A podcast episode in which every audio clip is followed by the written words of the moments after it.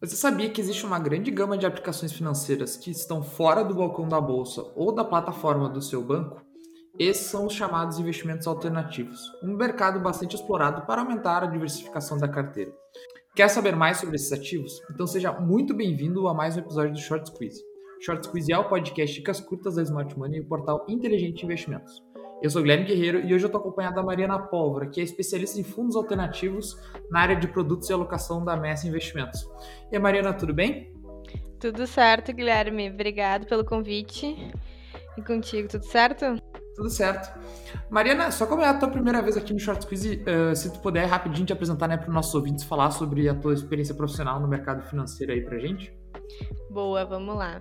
Então, prazer pessoal estar aqui hoje no Short Squeeze. Eu sou Mariana Pólvora, especialista em fundos uh, de investimentos aqui na Messen. Uh, eu cuido da parte dos fundos não listados, ou seja, aqueles que não são negociados em bolsa de valores, né?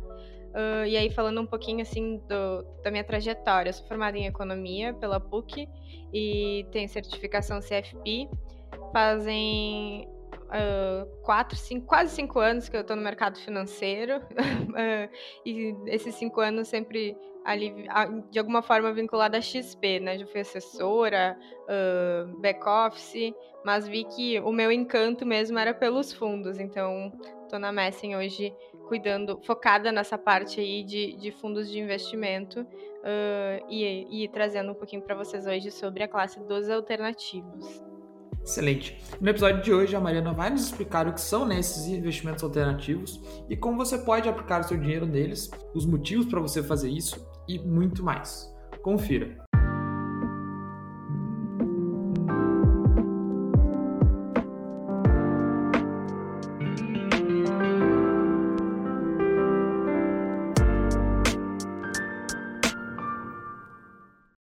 Começando então, né, pelo básico, o que, que configura o investimento alternativo, né, e até para conseguir ilustrar para o nosso ouvinte, quais são as principais modalidades desses investimentos que a gente encontra hoje no mercado financeiro? Bom, o que, que configura um investimento alternativo? Vai parecer até brincadeira a minha resposta, mas eles são os investimentos que não são classificados como tradicionais.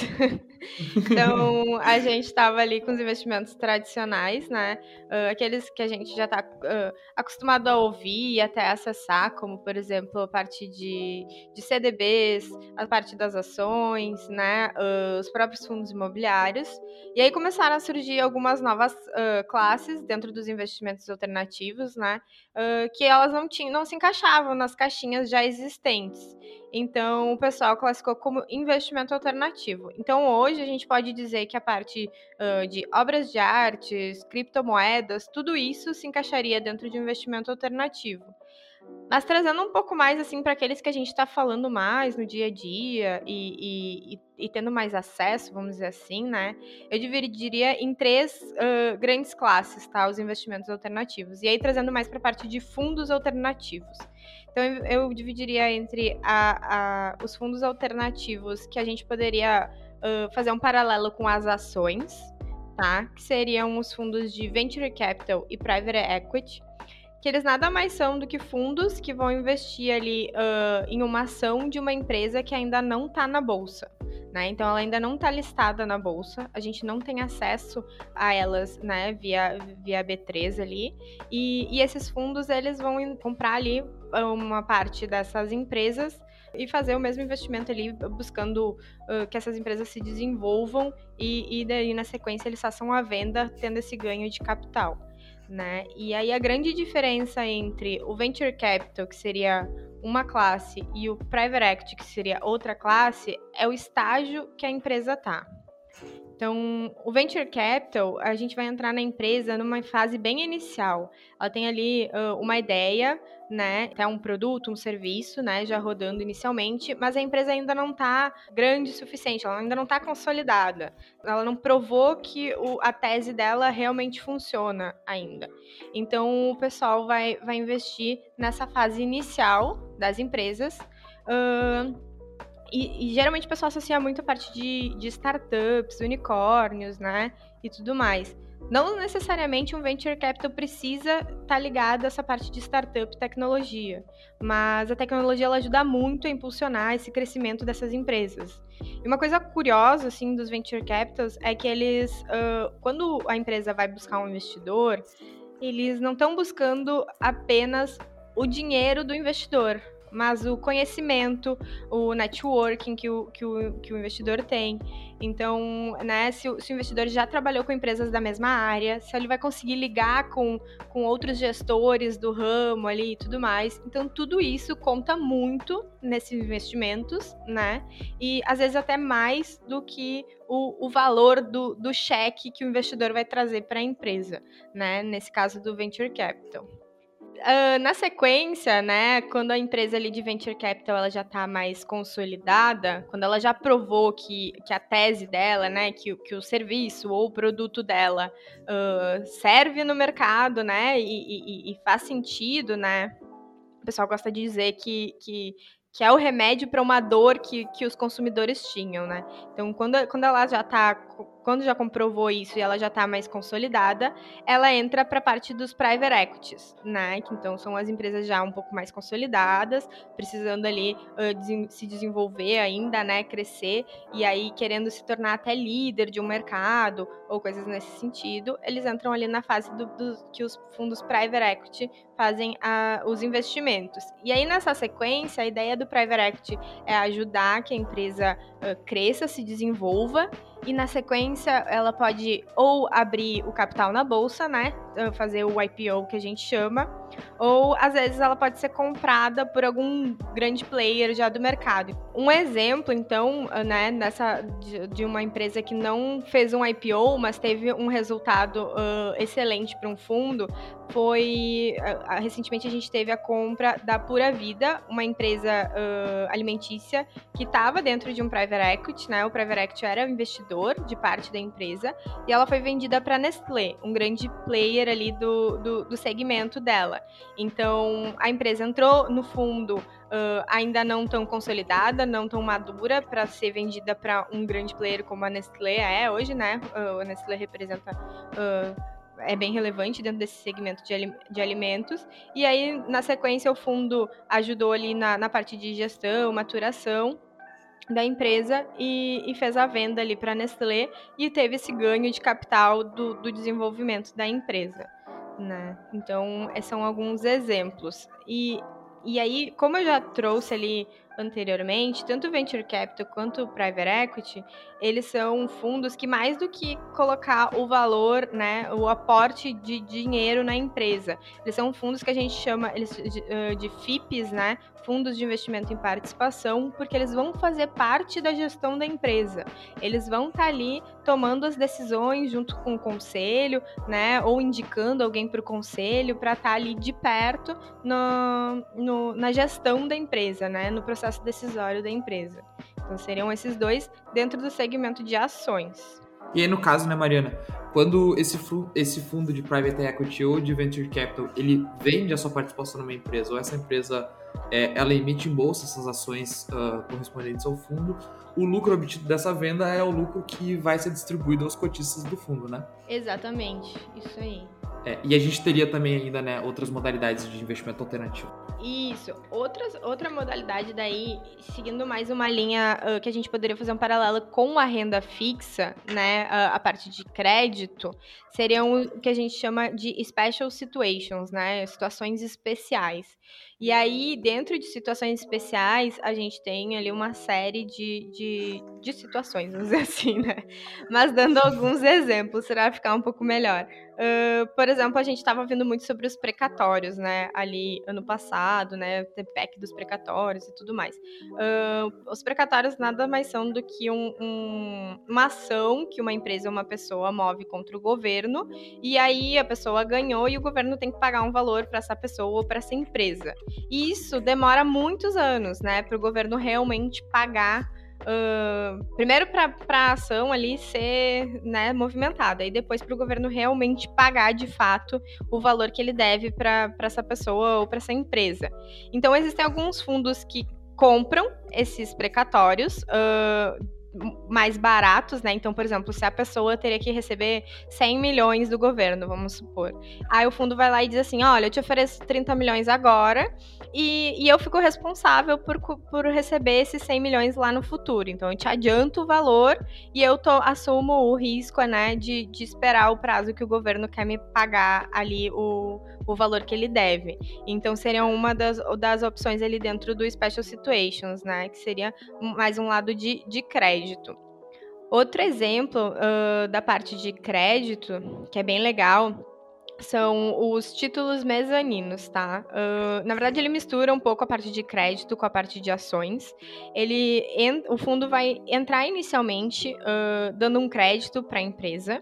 E aí, na sequência, uh, né, ali nas, nas cláusulas do contrato do crédito, eles colocam o que a gente chama de kickers, que nada mais são do que alguma, alguns pontos né, que ficam alinhados uh, para, se caso a empresa tenha um novo aporte de, de investidores, ou se a empresa uh, faça IPO na bolsa, o, o fundo ele recebe um, um valor a mais por conta disso, né? Então, se a empresa vai bem, né? Se a empresa vai consegue ali um aporte ou, ou tem né, um desenvolvimento positivo que vai, chega a fazer um IPO, uh, o fundo recebe ali um, uma rentabilidade a mais sobre isso. Então entra como um crédito, está garantido aquela rentabilidade do crédito e ainda pode ter um ganho extra se a empresa for, for bem, né? Então é outra modalidade dentro das, dos special situations, né? Que seriam os fundos ali que a gente faz o paralelo mais com a parte de crédito e de renda fixa.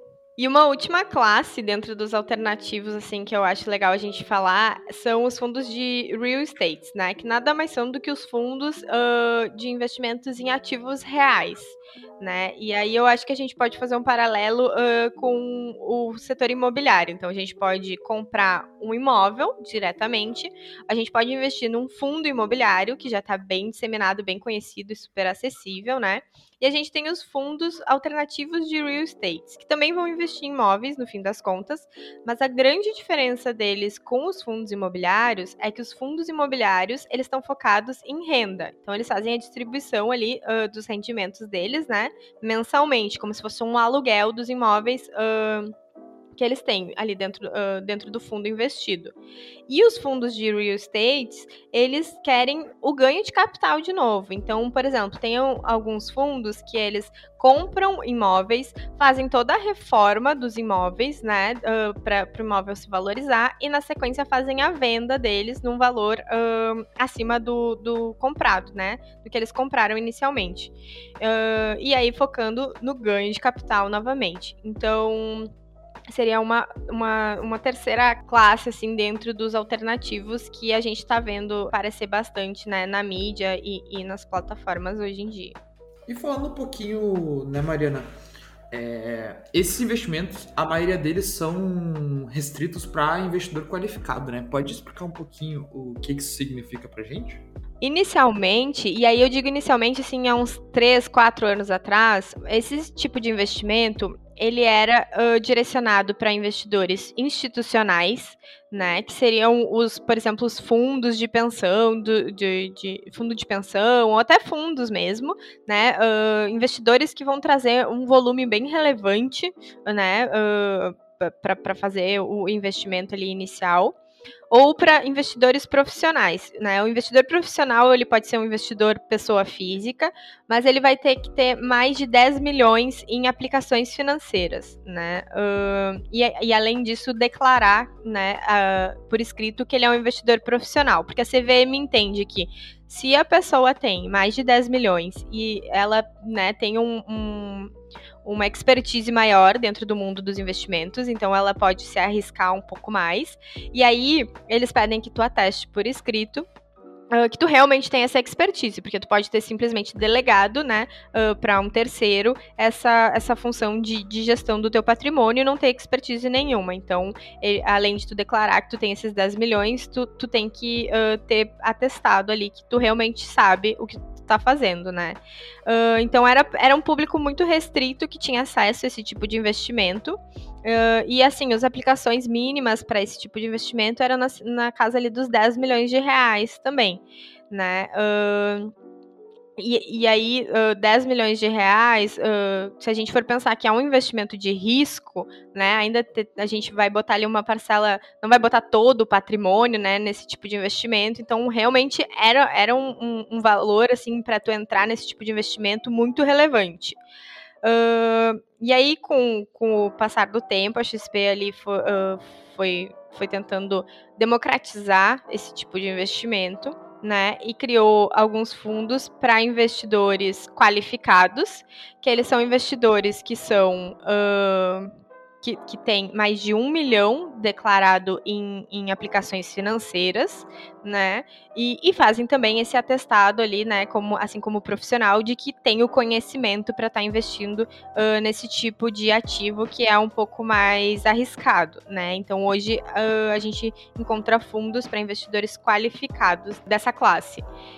E inicialmente, logo que a XP começou, o primeiro uh, fundo private equity que, que a XP lançou ali para investidores qualificados, ele ainda tinha um volume bem relevante assim de, de aporte inicial. Era na casa de 300 mil reais, né?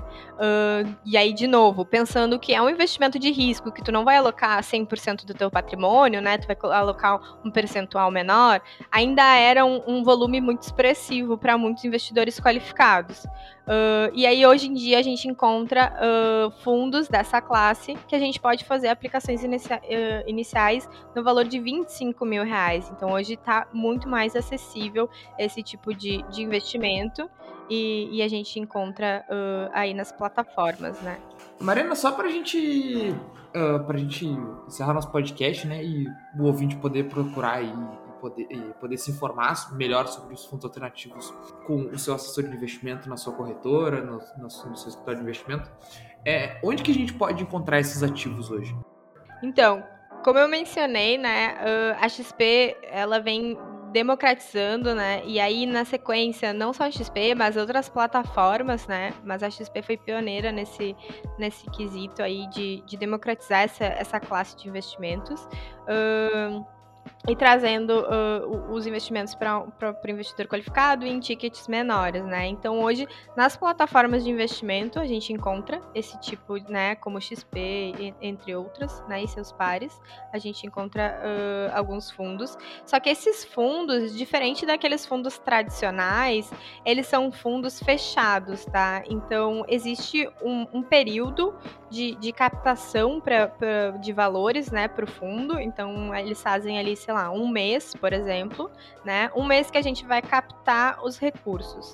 E aí, na sequência, o fundo fecha e aí o, o, gestor vai começar a fazer as alocações e ele existe um prazo para terminar. Então tem que ter, ter um, um, um, certo timing ali para ter fundos disponíveis hoje, né, na para reserva, né? Não é, não é como os fundos abertos, fundos tradicionais de ações, por exemplo, que a gente chega ali e faz o investimento a qualquer momento né? Uh, então tem, tem esse ponto aí.